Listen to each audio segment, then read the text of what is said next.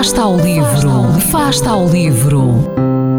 Ler mais, ler melhor, ler saúde, ler ciência, ler arte, ler todas as palavras do mundo. Fasta ao livro, uma rubrica da responsabilidade da Rede de Bibliotecas de Vizela.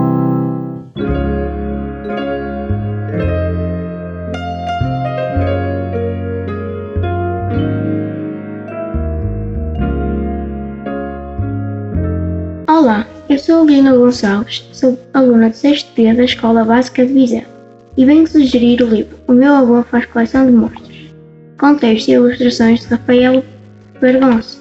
O Miguel era um rapazinho que não acreditava em monstros. Já tinha ouvido falar sobre feras, dragões e outros bichos peludos, e sabia que não existia, porque já andou armado com espadas de madeira, mas nunca encontrou nenhum.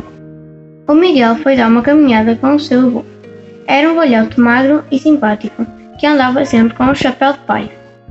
O Miguel achava piada aos passos largos do seu velho avô.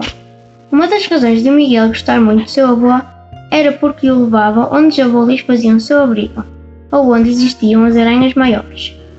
Certo dia, o avô disse que iam ver uma caverna de monstros, e claro, o Miguel ficou espantado e entusiasmado. Chegando lá, tinha um pano a cobrir algo. Miguel ficou com medo quando o avô tirou o pano o Miguel viu um rosto de crocodilo e pedaços de ossos. O Miguel ficou assustado. A partir daquela altura, o Miguel passou a olhar a paisagem como nunca o fizera antes. O Miguel perguntou-se: quem sabe o que ainda se esconde? Eu dedico este livro porque fala sobre avós e como eu gosto dos meus, decidi escolher este. Eu gostei deste livro porque a história é interessante e engraçada.